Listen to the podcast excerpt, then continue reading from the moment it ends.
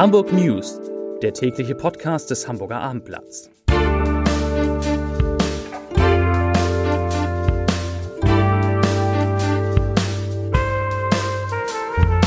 Moin, mein Name ist Lars Heider und heute geht es um eine Klage wegen der Nutzung von Ferienwohnungen in Schleswig-Holstein während der Corona-Pandemie. Eine Klage eines Hamburgers natürlich.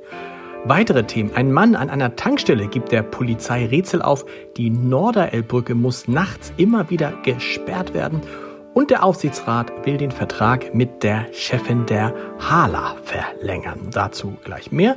Zunächst aber wie immer die Top 3, die drei meistgelesenen Themen und Texte auf abendblatt.de. Auf Platz 3, linke Transgenderfrau will Hamburgs Parteiführung stürzen.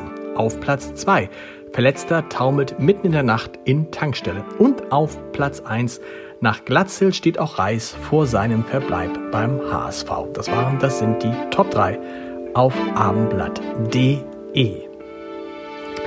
Die Hamburger Hochbahn, die in der Hansestadt die U-Bahn und weite Teile des Busnetzes betreibt, hat sich mittlerweile gut von den Folgen der Corona-Pandemie erholt. Im Jahr 2022 verzeichnete sie ein Plus von rund 100 Millionen auf 384 Millionen Fahrgäste gegenüber 2021 eine Steigerung von rund 35 Prozent. Das war zwar noch ein Stück von den Zahlen aus 2019 entfernt, damals waren es 462 Millionen Fahrgäste, doch da der Trend anhält und da es das Deutschlandticket gibt, ist man im laufenden Jahr schon wieder bei 97 Prozent dieses Wertes angelangt. Der Aufsichtsrat des Hamburger Logistikkonzerns Hala hat der Vorstandschefin Angela Titzrath demonstrativ den Rücken gestärkt und eine Vertragsverlängerung befürwortet. Der Aufsichtsrat sei mit Titzraths Arbeit sehr zufrieden, sagte der Vorsitzende, Ex-Bahnchef Rüdiger Grube, heute auf der virtuellen Hauptversammlung der Hamburger Hafen- und Logistik AG, so heißt die HALA, ausgeschrieben. Titzrath habe seit 2017 das Unternehmen zukunftsfähig aufgestellt und halte die HALA trotz der schwierigen wirtschaftlichen und geopolitischen Umstände auf Kurs. Eine offizielle Vertragsverlängerung sei zwar erst ein Jahr vor Ablauf des laufenden Vertrags, also am 30. September möglich. Er sei aber vom Aufsichtsrat bereits beauftragt worden, sich um eine Vertragsverlängerung Titzrats zu bemühen, sagte Grube. Die eigenen vier Wände quasi unerreichbar. Für viele Hamburger war das in der Anfangszeit der Corona-Pandemie für ihre Immobilien in Schleswig-Holstein traurige Realität. Wer einen Zweitwohnsitz beispielsweise in St. Peter-Ording oder an der Schleibe saß, durfte dort nicht hin. Die Hamburger waren im nördlichen Nachtballand wegen der vermeintlichen Infektionsgefahr unerwünscht. So hatte es, wir erinnern uns, der sogenannte Zweitwohnerlass geregelt.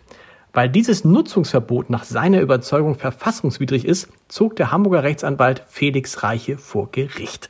Das war im Frühjahr 2020. Jetzt, erst mehr als drei Jahre später, hat das Verwaltungsgericht Schleswig in der Sache verhandelt. Das Ergebnis, die Klage wurde abgewiesen. Doch damit will Jurist Reiche sich nicht zufrieden geben. Er sagt dem Abendblatt, dass es wahrscheinlich sei, dass er den weiteren Rechtsweg bestreiten wird. Das heißt, er wird wohl Berufung beim schleswig-holsteinischen Oberverwaltungsgericht einlegen.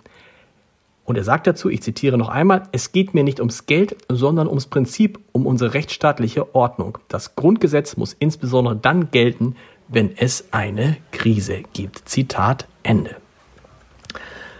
Mysteriöser Einsatz für die Polizei Hamburg. In der Nacht zu heute ist ein verletzter Mann in eine Tankstelle auf der Wandsbecker Chaussee getaumelt. Der Verletzte rief lautstark um Hilfe und hatte erkennbare Wunden im Gesicht, weswegen die Mitarbeiter umgehend Polizei und Rettungssanitäter riefen. Als die Polizisten und der Krankenwagen gegen 1 Uhr eintrafen, soll der Mann laut Abendinformationen ausgesagt haben, von mehreren Personen auf offener Straße verprügelt worden zu sein. Daraufhin sollen die Beamten umgehend die Fahndung nach den möglichen Tätern aufgenommen haben, zunächst erfolglos.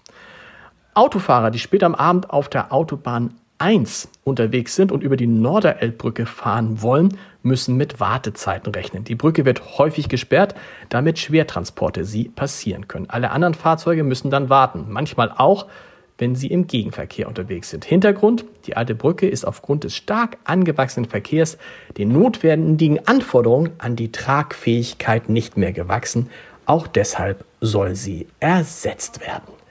Zum Podcast-Tipp des Tages. Seine Karriere begann mit einem Walter, der Mitarbeiter eines österreichischen Hotels war, und den er als Kind sehr bewunderte und könnte bei einem Klaus Michael enden. Was recht bodenständig klingt, ist es aber gar nicht. Denn der Mann, der diesmal in unserer kleinen, aber feinen Reihe Entscheidertreffen Heider zu Gast ist, ist ein Experte für Luxus. Thies Sponholz, Jahrgang 1969, war unter anderem Chef des Hotels Die Rom in Berlin und ist seit mehr als acht Jahren geschäftsführender Direktor des The Fontenay in Hamburg an der Außenalster. Also Chef in dem Hotel, das mit Klaus Michael Kühne, einem der reichsten Menschen der Welt, gehört. Spornatz erzählt, warum er mit dem Unternehmer so gern zusammenarbeitet, wieso Rocco Forte wie ein Vater für ihn ist und wo die Schwächen der Hamburger Hotellerie liegen. Zu hören ist das komplette Gespräch unter www.abendblatt.de slash Entscheider.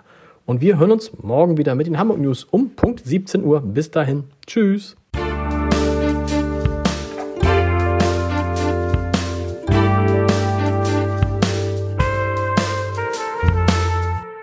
Weitere Podcasts vom Hamburger Abendblatt finden Sie auf abendblatt.de slash podcast.